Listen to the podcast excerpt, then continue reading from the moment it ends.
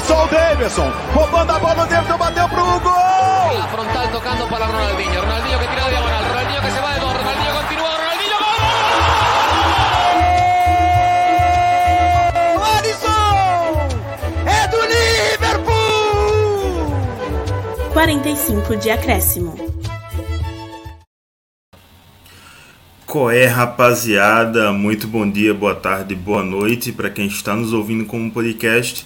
Para quem está aqui na Twitch com a gente, só boa noite, né? Porque tem esse horário marcado. Estamos aqui, todo episódio sendo gravado na Twitch. Ah, normalmente é às terças-feiras, 7 horas da noite, excepcionalmente essa semana, às a quarta-feira.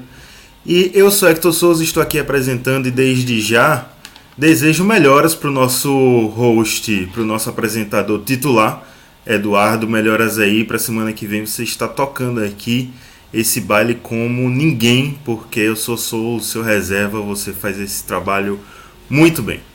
E quem faz um trabalho muito bem também, e como comentarista, são esses dois seres humanos que estão aqui comigo maravilhosos. Emerson Esteves, tudo bem, querido? É.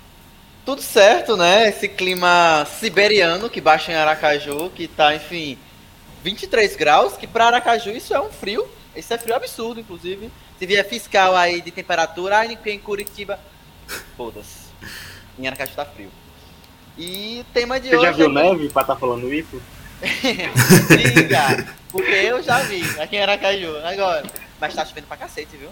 É, inclusive tá com alerta laranja, se não me engano, fiquem atentos. Alerta laranja. Mais, porque, enfim, previsão de muita chuva nos próximos dias. E o episódio de hoje promete aquela conversa que muito muito jornalista e muito comentarista se passa aí em rodinhas de bate-papo. Simbora. E aqui comigo também, vocês já ouviram aí o, a voz aveludada dele, essa voz que ressoa no ouvido de vocês.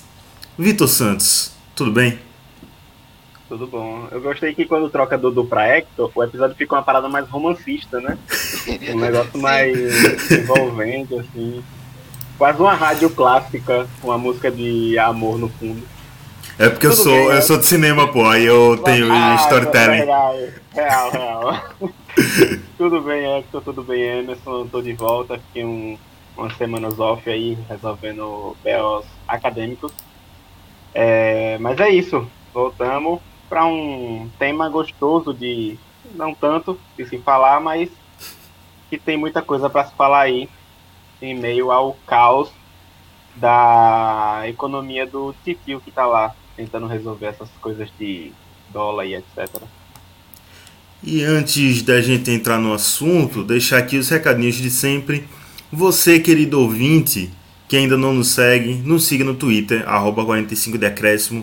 Toda vez que tem live, toda vez que tem gravação de episódio, toda vez que tem alguma novidade e algumas notícias também do mundo da bola, a gente compartilha lá no, tweet, no Twitter. Então, se quer ficar mais próximo com a gente, bater aquele papo, trocar uma ideia, segue a gente no Twitter, 45decréscimo.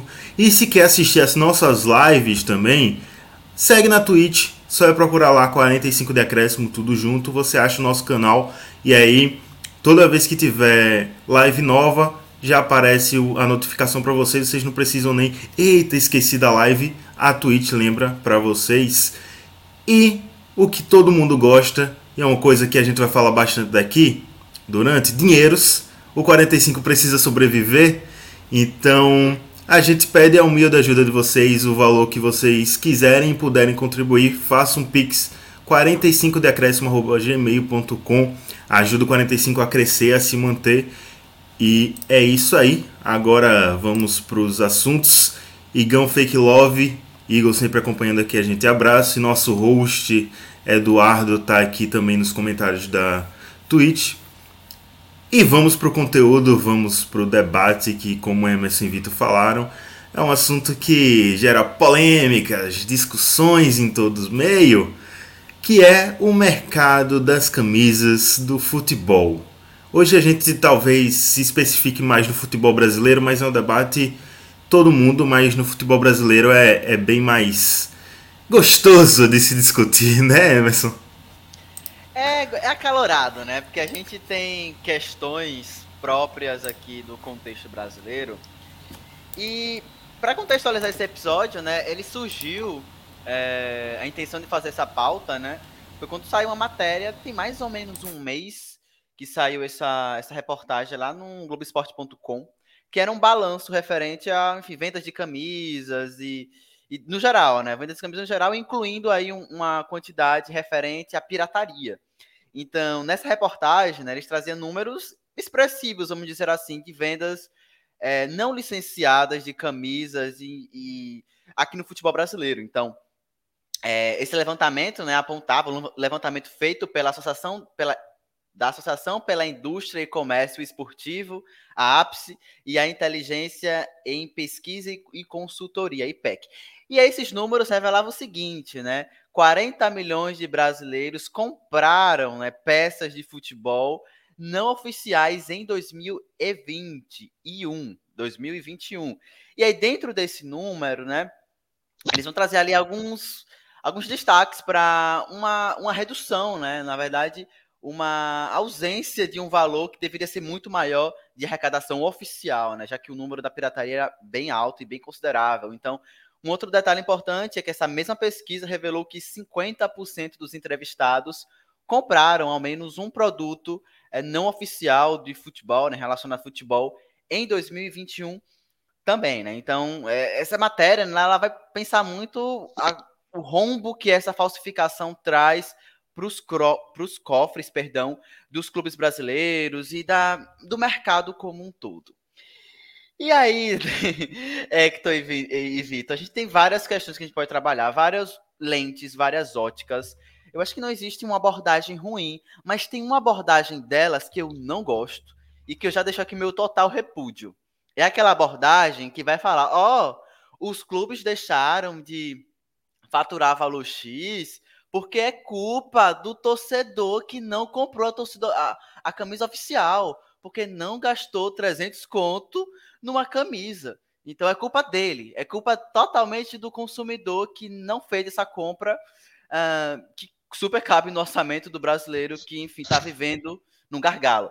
Então, com exceção dessa abordagem, que eu já, já considero que ela, ela, ela é muito desproporcional e ela foge muito da realidade do brasileiro, a gente pode pensar várias lentes e vários, enfim, ramos, né, ramificações para essa discussão que a gente vai trazer aqui hoje. Eu, eu sei que Vitor também eh, compactua com o meu repúdio e com o meu uh, descontentamento, vamos dizer assim, quando vejo esse tipo de abordagem, porque eu acho muito injusto, cara. Tipo, o brasileiro é apaixonado por futebol, o brasileiro tem uma proximidade muito grande com o esporte, mas eu acho que paixão, quando você vai colocar paixão pelo futebol, quando você vai colocar ali num, numa balança em que tudo está muito mais caro, a gente está ganhando bem menos, então é, essa paixão às vezes não é nem suficiente, para você comprar um, um, um produto oficial. Então, eu queria comentar, começar, na verdade, é, minha fala falando isso, que sim, eu sou contra quem tem esse tipo de posicionamento, sou elitista em vários momentos para mim, e eu acho que a discussão pode ser muito rica, na verdade, se a gente perceber esses outros aspectos. É, assim, eu vendo essa pauta, eu lembrei de quando eu comecei a me envolver com futebol, era guri, lá em meados de 2010, 2000 e pouco, quando o dólar ainda não era tão alto, mas é, tinha a, é, já essa desproporcionalidade de camisa oficial para camisa pirateada. E naquela época, eu percebia, é, olhando de hoje para aquela época, eu percebia que muitas lojas, não oficiais de times, mas lojas tradicionais do mercado, do centro do mercado, vendiam facilmente camisas piratas de clubes de futebol. Só que hoje não. Hoje esse número reduziu completamente porque é uma, uma fiscalização muito maior. E aí essa pirataria tá é, ou no meio da rua, né, nessa galera mesmo é, que vende, que geralmente é o que a, o policiamento bate em cima e tudo mais, que é meio que 1% do, de toda a estrutura da pirataria.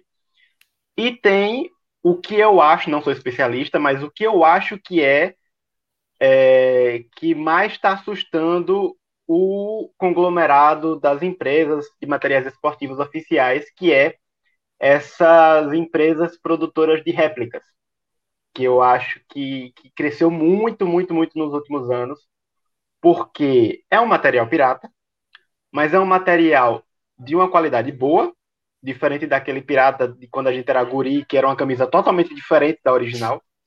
Parecia É uma- outra, pô, outro time. Sim, Às vezes a cor que era igual, só isso. O resto. sim. Às vezes nem a cor era igual. Então são materiais que estão com uma qualidade muito maior, são materiais que têm é, um nível de venda maior, porque eles estão disponíveis no mercado online, que é o que está dando o boom maior. E, enfim, eles vendem muito mais, muito, muito, muito mais a rodo e tá em todos os cantos. Tá no, no E tem perfil Shopee, de Instagram, tá né? que- no Instagram, tá numa, em lojas mesmo, não físicas, mas lojas de Instagram de cidades. Aqui em Lagarto tem, enfim, No pessoas que interior isso é fazem muito isso. forte. E No assim, é muito forte. é material que é, assim, para um torcedor como a gente, acredito que a gente acha 90% idêntico à camisa oficial, usamos tranquilamente, zero problema de qualidade, mas a gente sabe que é, tem outros viés ilegais aí da parte jurídica, que é o quê? Não paga imposto, a linha de produção não é fiscalizada do jeito como as outras empresas oficiais são fiscalizadas, etc, etc, etc, etc. E isso acaba colocando eles nesse papel de vilões da história, né? Só que no meio desse conglomerado, desse, desse octógono de briga entre pirataria e oficial, tem nós, consumidores, que somos meros consumidores. Somos um peão no meio de uma batalha econômica que temos zero culpa. Essa é a minha opinião. A gente tem zero culpa gente, do que a gente está consumindo. Obviamente que tem casos mais drásticos e mais, enfim, exagerados. Só que, assim, velho, olha o salário mínimo brasileiro e olha o valor que essas camisas custam. Então, assim, o, o brasileiro, e assim, acredito que todo torcedor de classe baixa, no mundo todo, vai buscar pelo mais barato. Porque tá cada vez mais alto. E a gente tá falando do Brasil, porque se a gente for pro mercado estadunidense, é um negócio abissal. Abissal. O, o, o, o, a marca oficial lá, se a gente pegar como parâmetro a conversão do dólar para o real, é uma parada monstruosa, abissal. É surreal mesmo. E é o, o, o mundo ideal do capitalismo esportivo, do mercado capitalista esportivo, né? Porque a gente está falando de Estados Unidos. E aí, é assim, é uma parada que a gente vai vendo de fora e vai sentindo que eles não se incomodam. Os clubes e a, os materiais esportivos não se incomodam em botar uma camisa a 300 reais, 600 reais, como eu entrei nesse instante no site de um clube brasileiro. E eles, tipo, ah, a gente não alcança Dê nome aos 15%. bois, ao clube do povo. ao clube, ao Corinthians. O Corinthians está vendendo uma camisa hoje no seu site oficial por 600 reais, só porque se diz de torcedor, edição de torcedor, enquanto a, a- de torcedor não, edição de jogador, enquanto a edição de torcedor tá 290 a média das camisas em geral. Mas assim, a, a sensação que dá vendo de fora, e de novo, não sou especialista em economia, nem tenho uma- um estudo a fundo nisso, mas a, a ideia, a, a sensação que dá é que a Adidas, a Nike, junto com Corinthians, Flamengo e o, o que for, se eles alcançarem 5% dos torcedores e fizerem a meta deles, tá ótimo. Independente se ele deixar de vender para a massa do torcedor raiz popular. É isso que dá. E é disso para pior. Existe também essa coisa deles dizerem que coloca o preço mais alto porque o torcedor não compra e fica dizendo que é para justificar esse preço, o que é uma falácia, a gente sabe. E outra, as camisas não é nem a renda principal, nem das marcas, Nem nem dos clubes. Nem Os clubes ainda poderiam dizer que era ainda uma renda que ajudava durante a pandemia porque estava sem torcida, não tinha bilheteria, beleza, mas ainda assim o preço não é justificável. Mas não é, uma renda, não é a renda principal de nenhum dos dois. E por isso que para eles não importa se eles estão é, tendo uma venda de milhões, sabe? Não importa para o Flamengo se ele está vendendo para toda a, a nação, sabe? Do rubro-negra. Porque não é, não é a principal renda deles. A principal renda deles é a bilheteria que, tá, que lota o estádio fácil, sabe? Televisão. e televisão. A principal renda dos clubes brasileiros de Série A hoje é televisão, principalmente do, dos maiores, Flamengo, Palmeiras e Atlético Mineiro. É... E o Vitor estava falando das réplicas, e esse mercado de réplicas me lembra muito o mercado de camisas da NBA. Porque camisa da NBA você só consegue comprar em dólar, né? E aí, lá, lá em dólar já é caro para eles, tá ligado? Porque, tipo, uma camisa é 125 dólares lá. Quando você vai botar aqui pro Brasil, fica tipo 500 reais. Aí você vai num site de réplica, as, as réplicas de primeira mão da primeira linha da NBA são 230 reais, tá ligado?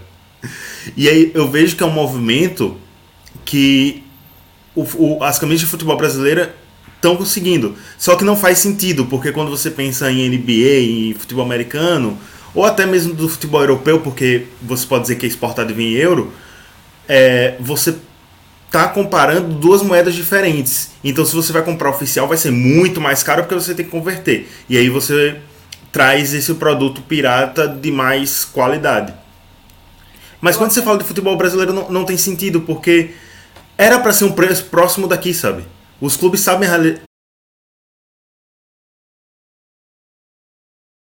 brasileiro, sabe? Eu acho que acaba que os clubes eles ficam até. Não vou defender clube nenhum. Não vou, nem, não vou ter nesse esforço. Mas a gente subestima muito uh, o quão vilão pode ser essas fornecedoras globais.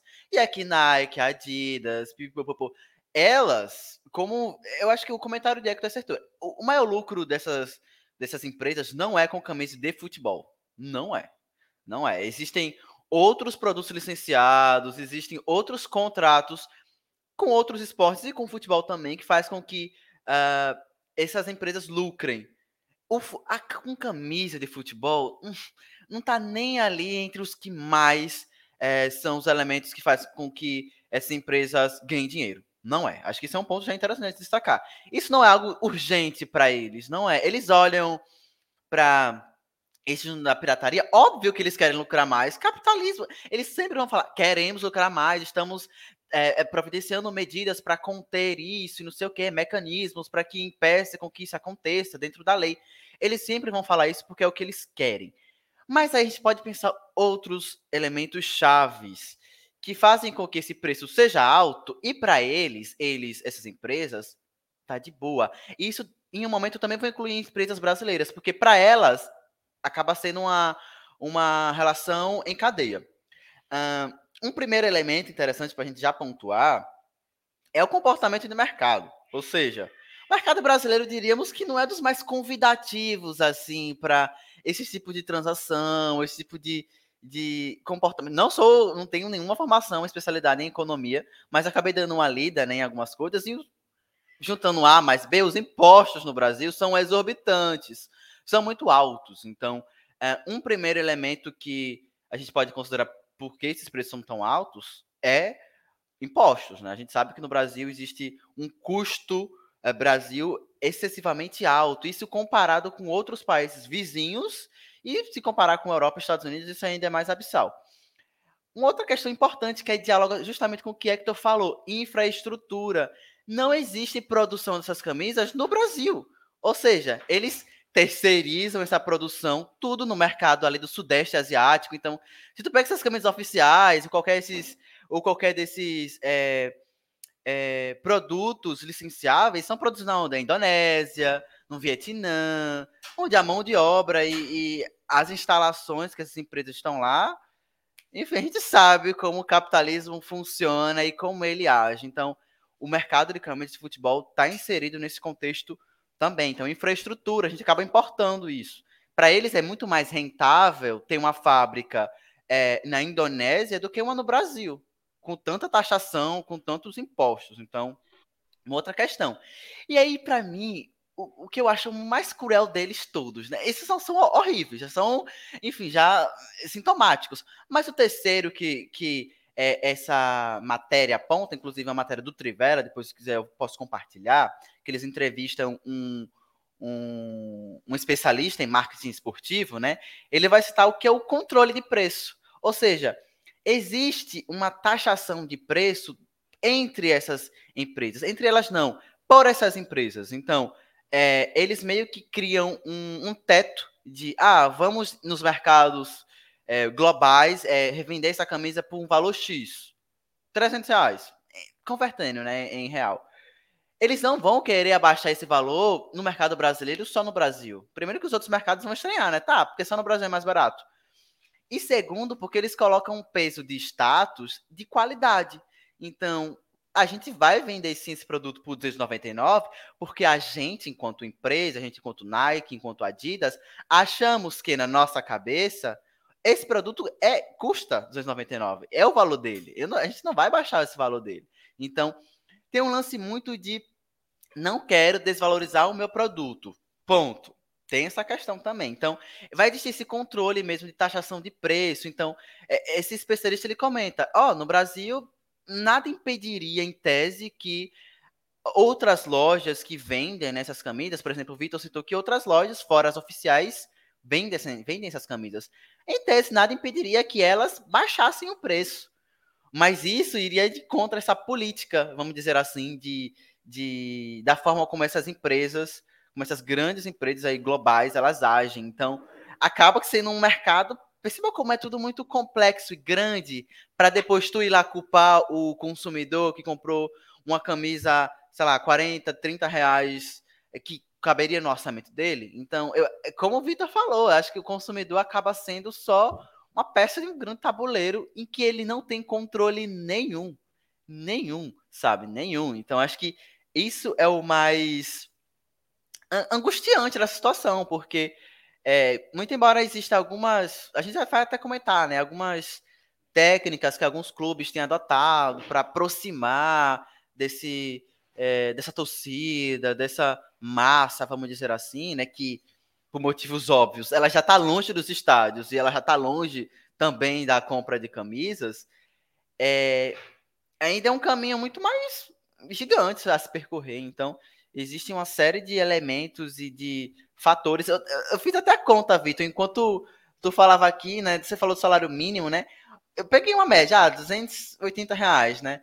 Isso corresponde a pouco mais de 25% do salário mínimo atual, né? O salário mínimo vai passar por um reajuste agora, né? Vai, acho que vai ser 1.200 e pouquinho, mas atualmente ele é 1.100. Então, Isso. pô, 25% é muita coisa, muita coisa. Tem que perguntar uh. aquela mulher do TikTok que dividiu como fazer o salário, como usar o salário mínimo. Adicionar, adicionar a parcela de, de camisa de futebol. Isso, isso. Ela, ela tem o resultado, a resposta. Hum, mas, Vitor, Emerson falou muito aí das marcas globais e tem alguns clubes que acabam indo para marcas brasileiras, né? Por exemplo, a Penalty é uma marca brasileira e patrocina alguns clubes, fornece material esportivo de alguns clubes e quando a gente olha, a gente acha, ah, massa, marca brasileira, vai estar tá mais acessível, vamos lá, Brasil, todos unidos. E quando vai ver o precinho no site, não é isso que está rolando, né? Não é isso por, por todo esse esquema mesmo que Emerson falou, né? A gente não tem uma indústria é, de linha de produção aqui no Brasil a gente tem esse meio que patamar, que é como se fosse um, um patamar igual a posto de gasolina, que nunca baixa o preço mesmo, porque todo mundo deixa no, no padrão. Há isso também no, de uma outra forma, obviamente, diferente, né? É no mercado de material esportivo, camisa de futebol, que é como a gente está falando aqui. E, e assim, há também times que é, fazem, além de marcas brasileiras, usam também marcas pessoais. A gente tem muitos times hoje na Série A com, com marcas autorais. É, são hoje na Série A seis times com marcas próprias. É, cinco com. Enfim, seis times com marcas próprias. Só que o valor fica no mesmo. O valor fica no mesmo porque eles querem. Ah, fica 30 reais, 40 reais mais barato, mas fica ali naquela faixa de 200 para cima porque, se eu não me engano, no ano passado, no ano retrasado, um site que eu vi falou que a única camisa que era menos de 200 reais era do Atlético Goianiense, que ficava 150 e alguma coisa. Todas batiam. E isso da Série A, né? Isso, isso da Série A. Mas assim, eu olhei alguns times de Série B, CD, e tem muito time que tá ali também naquela faixa de 200, 300 pau. E a gente vê é, campanhas. A gente teve uma, recentemente Fortaleza fazendo campanha, é, vendendo camisa é, oficial por meio de ambulantes que estava na, ao redor do estádio em dia de jogo por 50 reais, uma camisa produzida pelo próprio Fortaleza. É, obviamente era uma camisa inferior oficial, mas enfim, é algo periódico, é algo que só acontece ali no físico, em dia de jogo, naquele jogo específico, não é algo rotineiro, não é uma coisa que o torcedor, ah, não comprei naquele dia, quando é, como é que eu faço para comprar outro dia? É, o Paysandu também teve uma campanha parecida com isso. É, o Paysandu e o Fortaleza têm marcas próprias. É, então eles tentam é, rentabilizar mais e mais essas marcas próprias por meio disso, dessas campanhas, né? E aí, só que acabam fica uma coisa muito de periódico mesmo, não, não dá sequência. E aí, quando você entra no site do Paysandu do Fortaleza, como eu fiz agora há pouco, antes de entrar aqui ao vivo, mesmos valores, 260, 280, 200 e não sei quanto, e assim vai. E aí o torcedor fica a mercê de, ah, vamos esperar a temporada virar para ter o lançamento da temporada nova e baixar 100 reais e ficar por 130, 150 o valor da camisa da temporada passada. Se ele quiser seguir a lógica de não não dar esse rombo de bilhões de prejuízo comprando material pirateado, né? Porque se ele for mais ligeiro, que a maioria é, vai no Shopee e resolve o problema. É, eu fiz uma mini pesquisa econômica a respeito de camisas e salários mínimos. Emerson já disse, né? A camisa no Brasil vale 25% mais ou menos do salário brasileiro. Na Inglaterra, eu peguei a camisa do United e peguei uma média de 200 e alguns algumas libras do salário mínimo inglês, que varia muito. E deu 32% do salário mínimo, deu muito alto. É, na Espanha já é bem menor.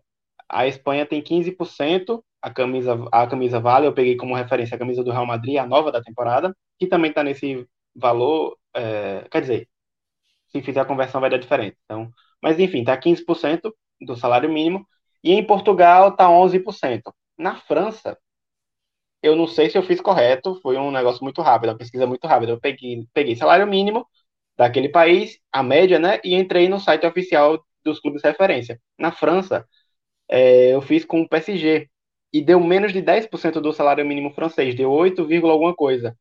Eu me surpreendi, porque é uma coisa que eu não vejo muito, mas enfim, tá aí para mostrar isso que a gente já sabe, né? Que o Brasil é o péssimo exemplo de. Eu, eu acho que é isso mesmo, viu, Vitor, sobre a França, porque é, eu tinha até lido aqui nas pesquisas que eles têm uma, um sistema muito rigoroso lá de, de venda de produto não licenciado. Então, eles têm um, um sistema mesmo que basicamente toda a camisa é comercializada lá, sua grande maioria, não todas, mas sua imensa maioria são camisas oficiais. E eles também. É, eles, eles é, têm um, um, esforço muito grande, na verdade, de produzir essas camisas em um custo bem mais baixo. Então, tem esse movimento deles. Inclusive, a França é, é, é o. Eu até pegar o nome dos especialistas. É o Eric Betting que ele, que ele fala isso. A França vai ser um desses países que, não modelo, mas que tem um sistema interessante para a gente pensar esse valor não tão exorbitante mas que ao mesmo tempo tem uma reversão, né, uma conversão de impostos para o time, para o governo e tudo mais. E eu queria voltar num ponto que Hector falou sobre, sobre essas, essas marcas brasileiras, elas não acabarem. É, não acabarem destoando, na verdade, o preço, né? Porque acaba sendo uma faixa etária muito próxima.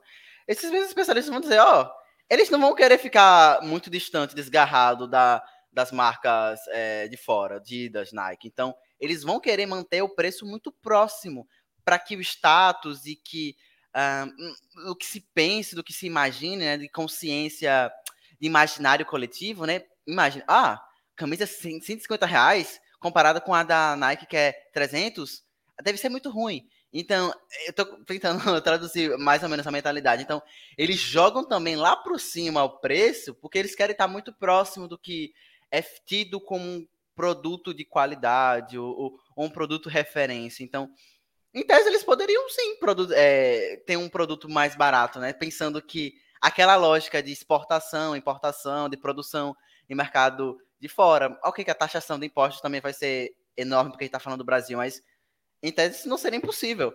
Mas o, o que o Eric Betting fala é exatamente isso. Eles não vão fazer isso, porque eles querem estar muito próximo, pelo menos, do, do status, né? De ter uma, uma taxação de preço muito parecida. Porque na visão deles, né? Se for muito abaixo, pode ter essa visão comum, né? Essa, porque lembra, né? A gente, torcedor é um bicho que a gente conhece muito bem. Então, qualquer coisa é motivo de, de chacota. Ó, camisa tá, é, estreou agora e já tá em promoção, metade do preço. O torcedor do rival já vai apontar, ó, não tá saindo. Tá, não é a maior torcida, não tá saindo. Então, todos esses elementos, eles também são utilizados nesse, nesse movimento. Então, é, é bizarro. E essa coisa de promoção também, as marcas acham que vai desvalorizar o produto. Se você estreia com promoção, estreou a camisa nova e já estreou com. É às vezes, na verdade, às vezes até no lançamento você bota tipo 50 reais mais barato, fica tipo 24 horas e depois é aquele preço. Mas durante o primeiro ano é muito raro, porque as marcas, as marcas acham que vai ter desvalorização do produto acha que vai ser um produto, como é mais barato, mais gente vai ter, e aí tem todo esse processo.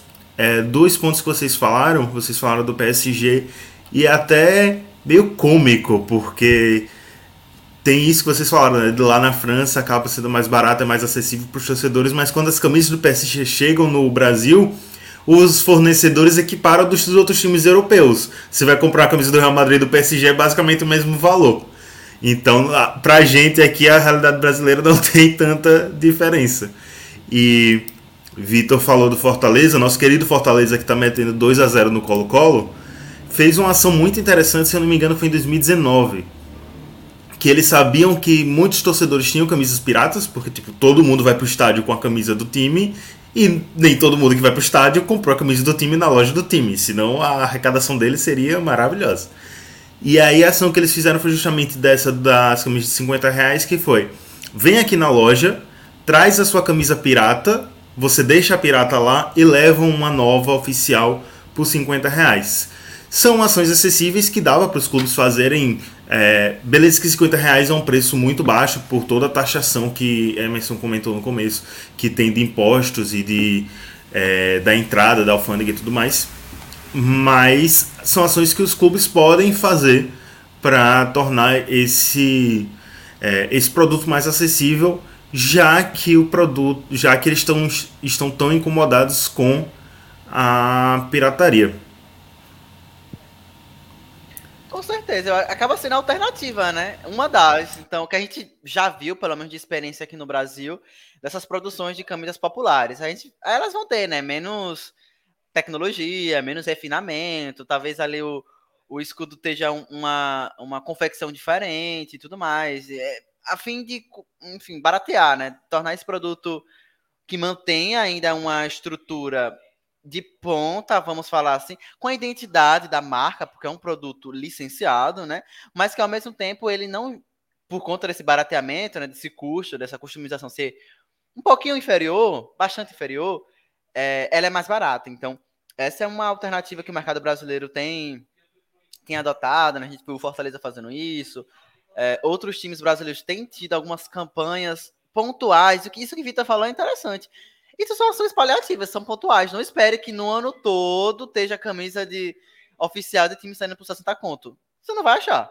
E aí, e aí é que eu lembro de outra coisa. É, se, ano foi em 2020, se eu não me engano. Saiu umas camisas comemorativas do Dia da Consciência Negra, porque nós somos um time que abraçamos é, essa pauta, nananã. Quando a gente já vê a cam... o, quanto custa, 250 reais, 300 reais, é?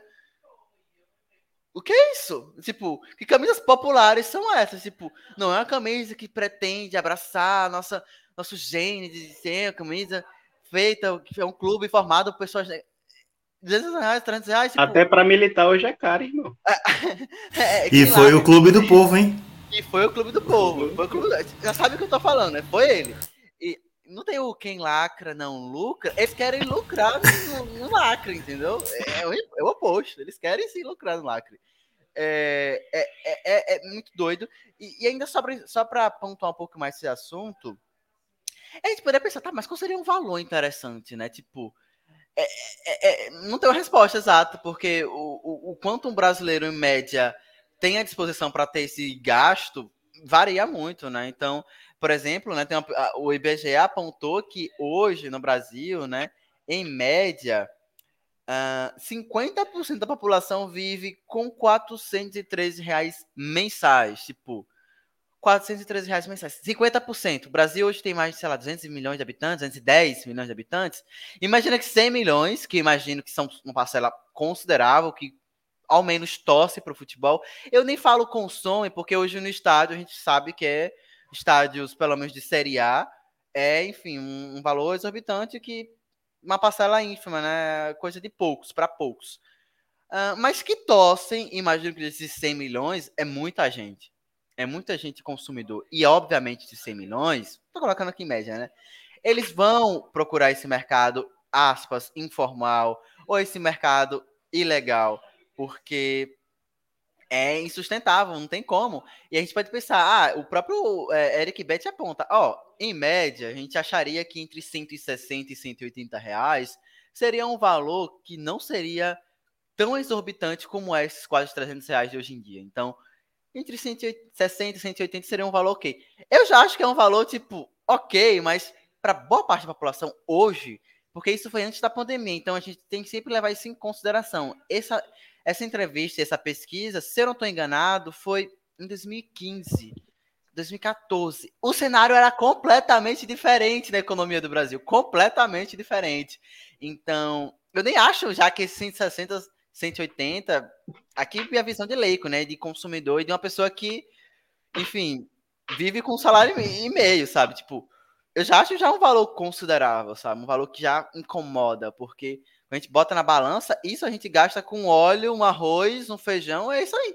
É 150 reais. Tipo, o supermercado do mês está saindo o dobro disso.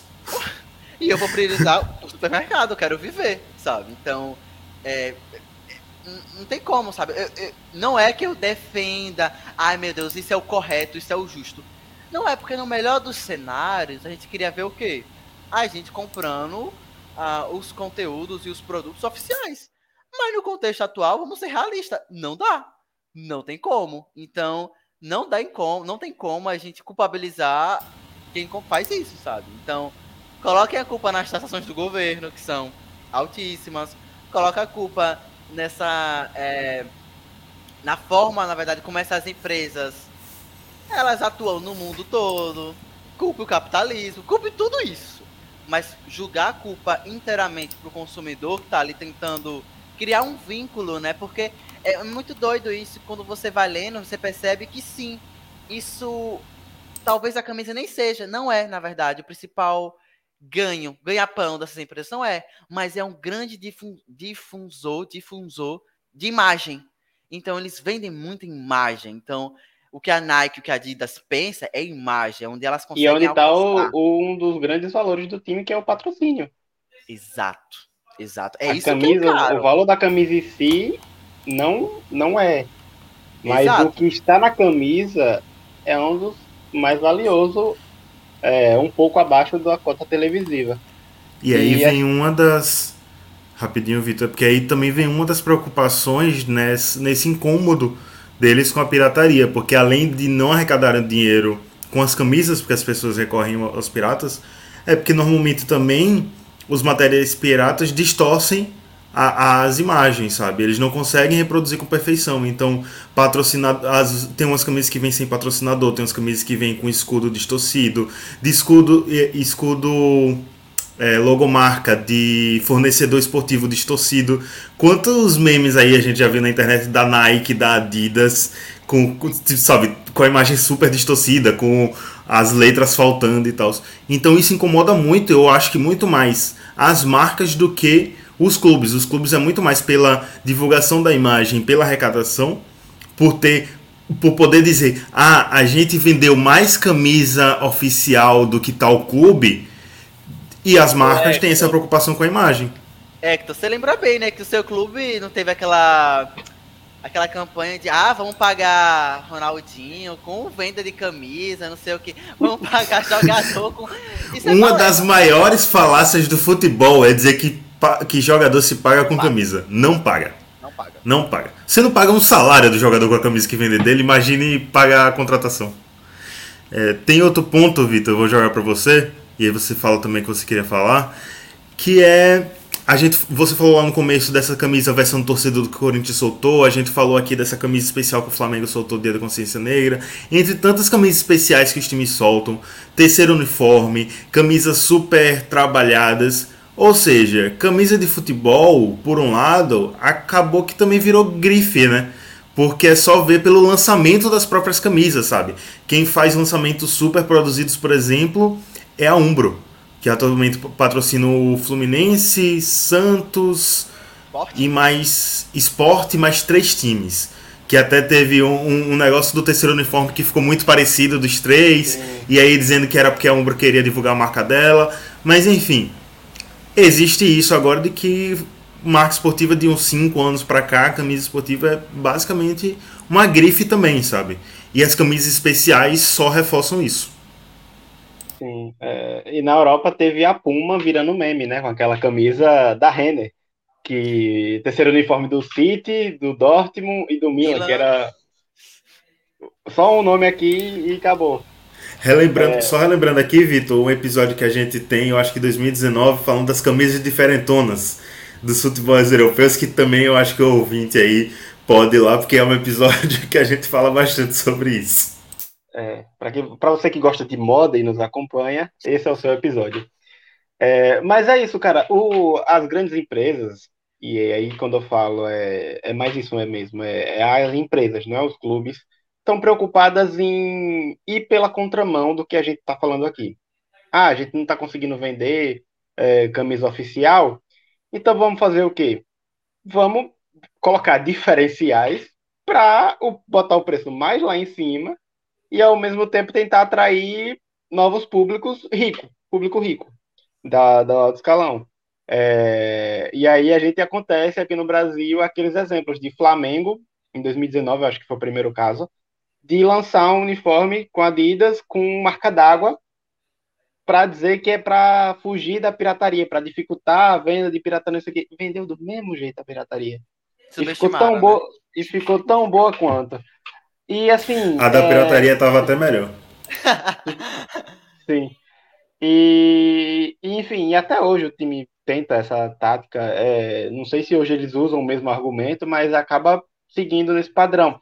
É, outro, outra parada que já vem de longa data é a ideia de colocar tecnologia, não sei o que, não sei o que, para dizer que se você mergulhar na água você não se molha, não sei o que, isso e aquilo, e mete o preço também lá no alto faz a maior propaganda, faz a maior não sei o que, não sei o que, e sempre botando a, o, o nível da camisa lá no alto para dizer que é diferente, para dizer que a pirata não tem isso e aquilo, e vai nessa ideia de chegar a camisa ao ponto de bater 600 reais, como está a camisa do Corinthians no site oficial. Hoje, no dia 25 de maio, está assim.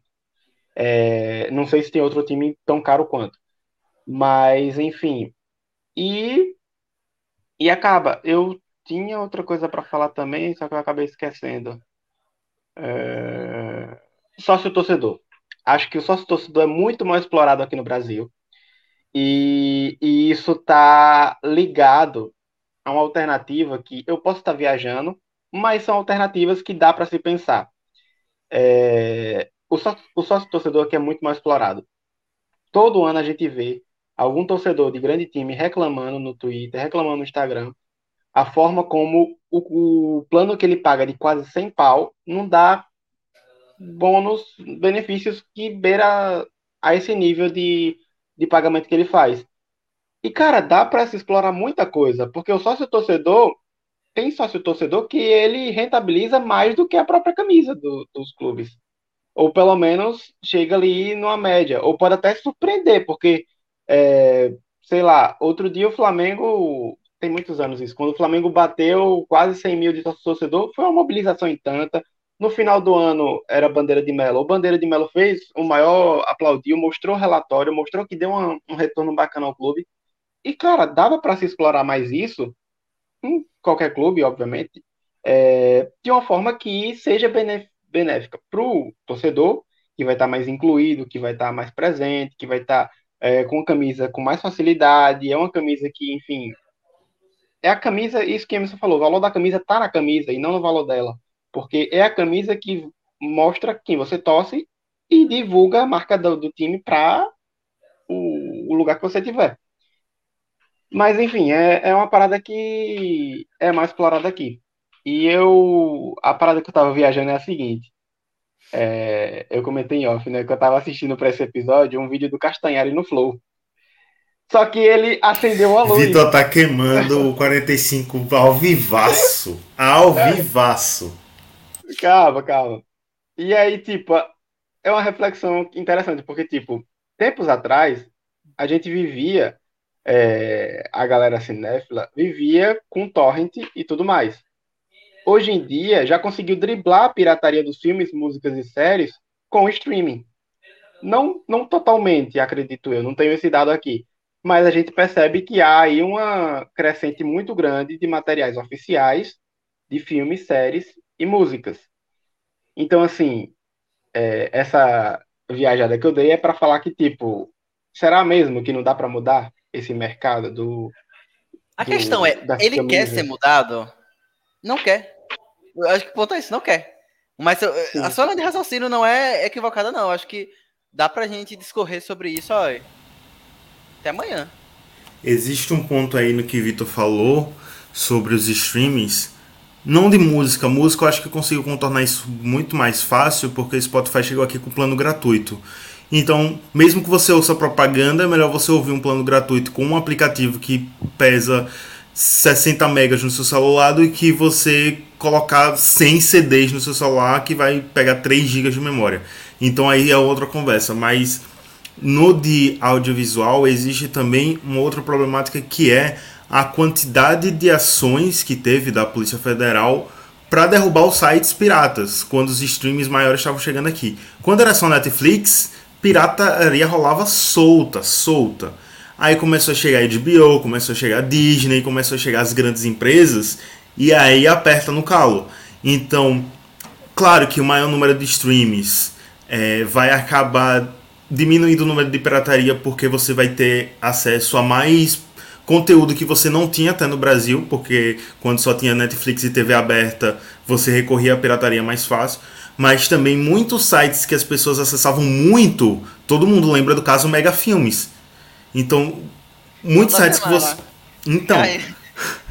tu, tu, muitos sites que, que tinham muito acessos, a Polícia Federal acabou derrubando.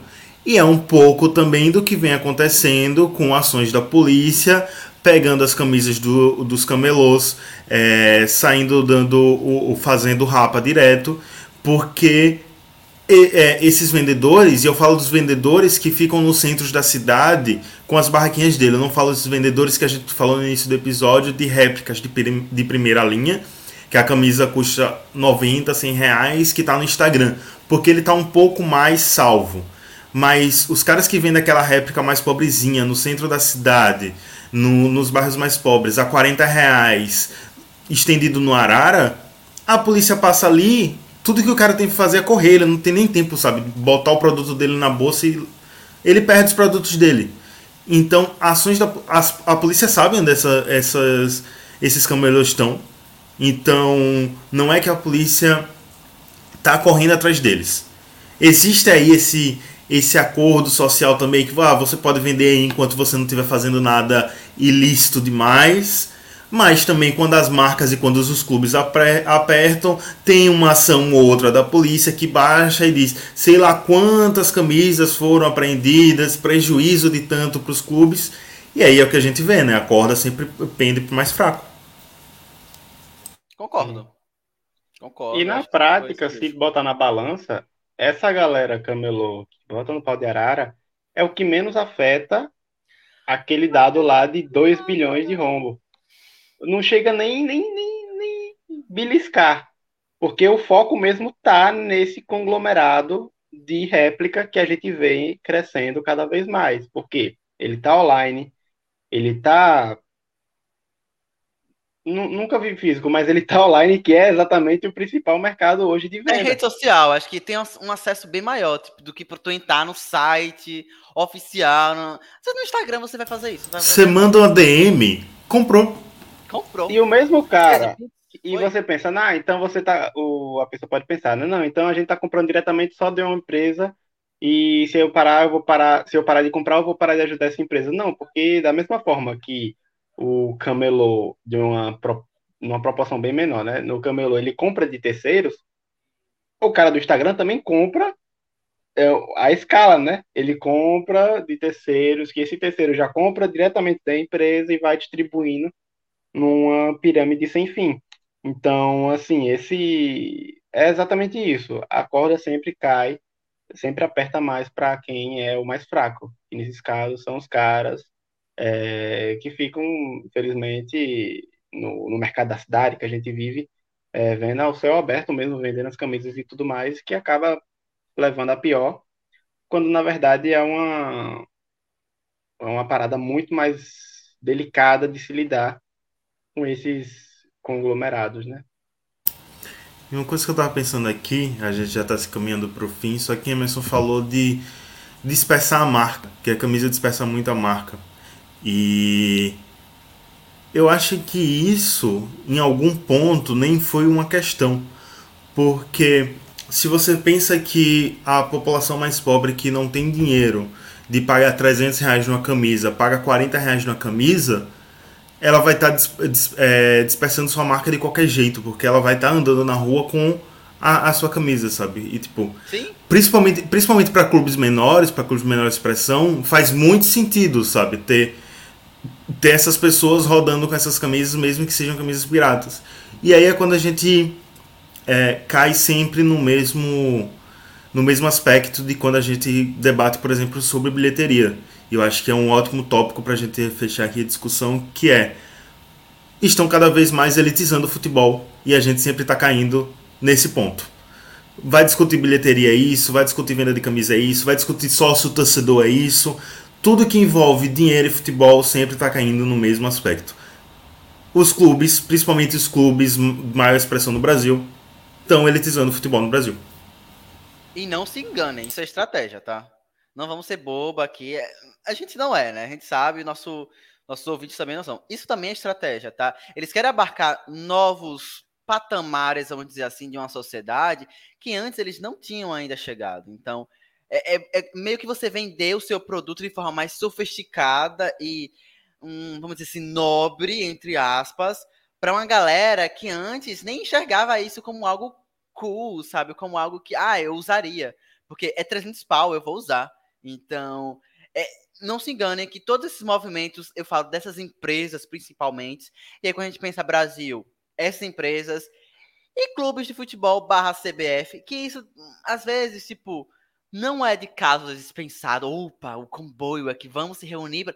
Às vezes não, mas como movimento de comportamento no mercado mesmo. Isso acaba sendo uma regra, mesmo que não seja dito. Então, eu acho que Hector foi cirúrgico e perspicaz. Eu acho que tudo isso é no meio um bolo só.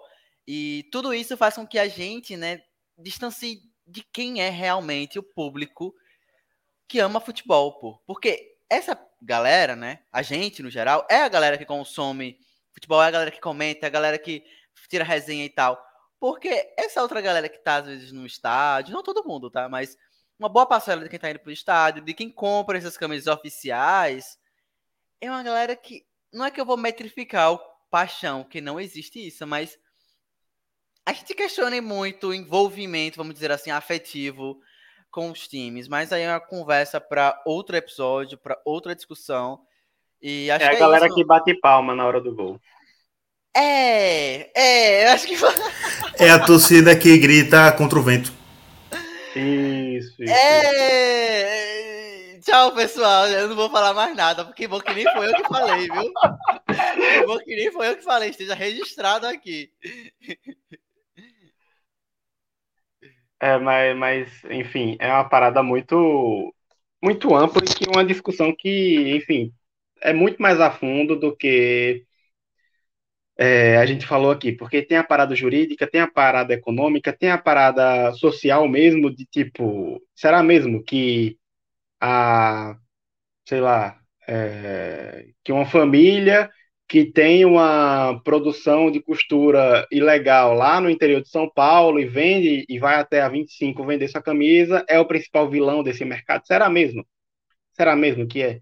Será mesmo que esse próprio essa própria indústria que está crescendo mais e é e a que melhor se dá, coincidências ou não, é a que melhor se dá no mercado da pirataria hoje, é justamente essa galera, indústria forte que hoje é, exporta eles de lá, exportam para cá para o Brasil que é a galera que produz em massa, em massa na Tailândia, ni, sei lá, na China e não sei o quê. E se a gente parar para ver, o, o chefão desse, desse mercado, que é ilegal, tem zero diferença do chefão de um Adidas, de uma Nike, de qualquer outra coisa. No sentido de querer o quê? Lucro, lucro e lucro independente.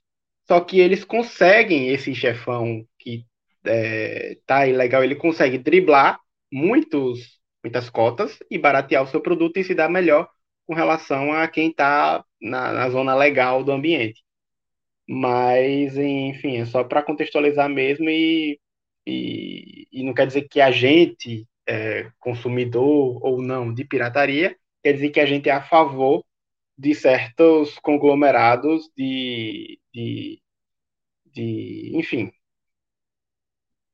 de tá massas que estão... Aquela, aquela acreditada, devo, não nego, pago se puder. Eu acho que se aplica muito ao consumidor da pirataria, sabe? Tipo, errado é, mas vai fazer o quê? Sabe? Não é que eu estou defendendo aqui. Porventura, não sei. Mas são alternativas e a saída. Acabou. Vou demonstrar a minha forma de torcer com o que cabe no meu bolso, sabe? Então, ponto. Eu acho que isso é uma coisa que a gente já tinha decidido antes mesmo de, de entrar aqui para a gente conversar. Isso não era nenhum fator, né? Ah, quem, quem compra tal. Não. não. A gente já sabe disso que não. E outra que os clubes iam odiar se. Vamos dizer que todo mundo que, que compra na pirataria para de comprar na pirataria. Os clubes iam odiar isso porque os estádios iam estar, tá, tipo, a galera com as camisas super aleatórias, sabe? Um ou outro com a camisa do time e, tipo, a maioria com a camisa é, da cor do time, mas com a camisa assim, normal, sabe? Não a camisa bizarro, do time. Mano. Tu imagina isso acontecer, seria bizarro. Pois é. Campeonato inglês, a galera de casaco. Aqui bancada cinza.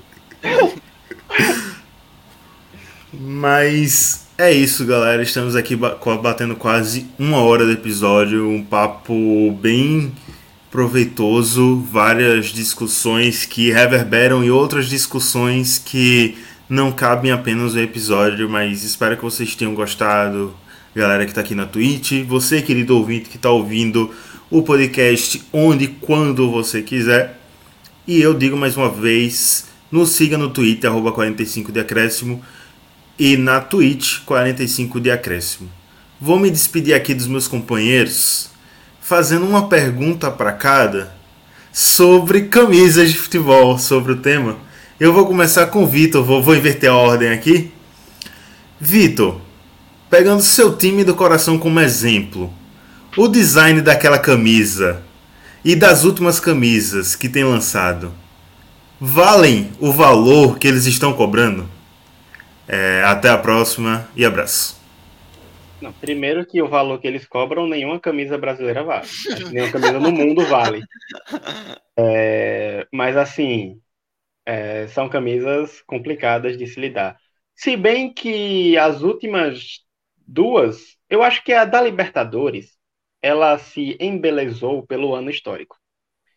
Mas na prática ela é uma coisa um pouco delicada. Aquela marca d'água estragou o, o desenho. Se não fosse a marca d'água, seria uma camisa muito bonita. Mas pelo ano histórico e tudo mais, criou esse carinho afetivo, sentimental, que a gente acaba, flamenguista, acaba passando pano na camisa de 2019. A camisa de 2020 eu gostei, que foi aquela falhada, com lista mais grossa. E a camisa de 2021, se assustem ou não, foi uma das camisas mais bonitas que a Adidas já fez, na minha opinião, desde que ela voltou. Só que aí esse ano ela chutou o balde, né? É, esse ano a Adidas simplesmente falou: eu vou fazer qualquer merda aqui. Não sei se o clube tem lista horizontal ou vertical, vou botar aqui dois tipos padrão de listra. Não sei se eu boto uma lista mais grossa ou mais fina, e meteu o que meteu com essa coisa. Assim, cria um conceito massa, porque aproximar a ideia da bandeira e tudo mais, beleza, é um conceito super top.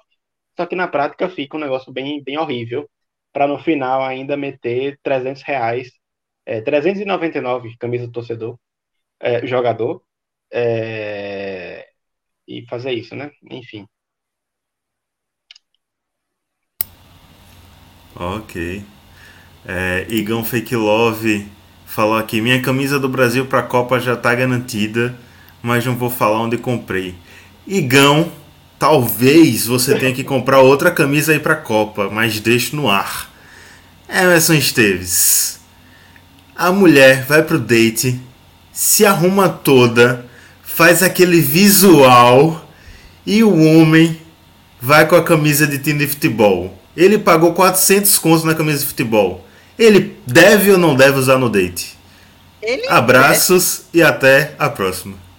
Ele deve. Não, sendo, não só no date. No casamento também.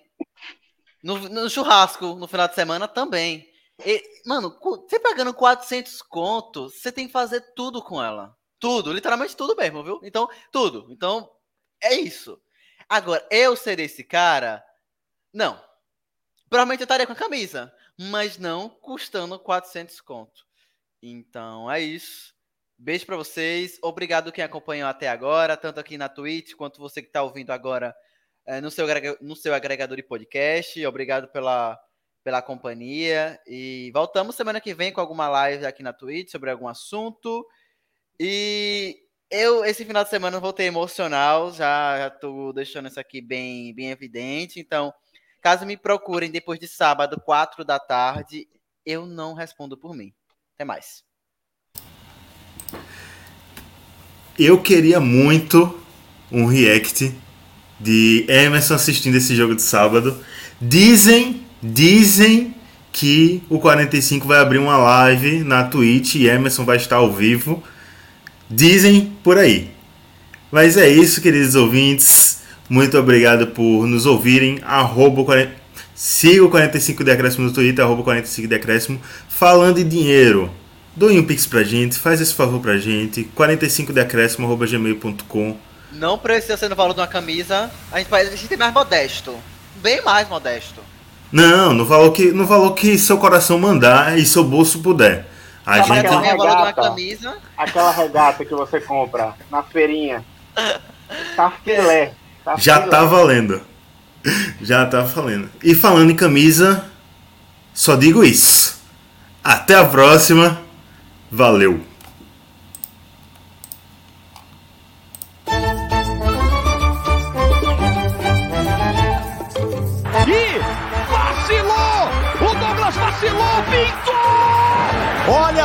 Davidson, roubando a bola, o Davidson bateu pro gol! La frontal tocando para Ronaldinho, Ronaldinho que tira de diagonal, Ronaldinho que se va de dos, Ronaldinho continúa, Ronaldinho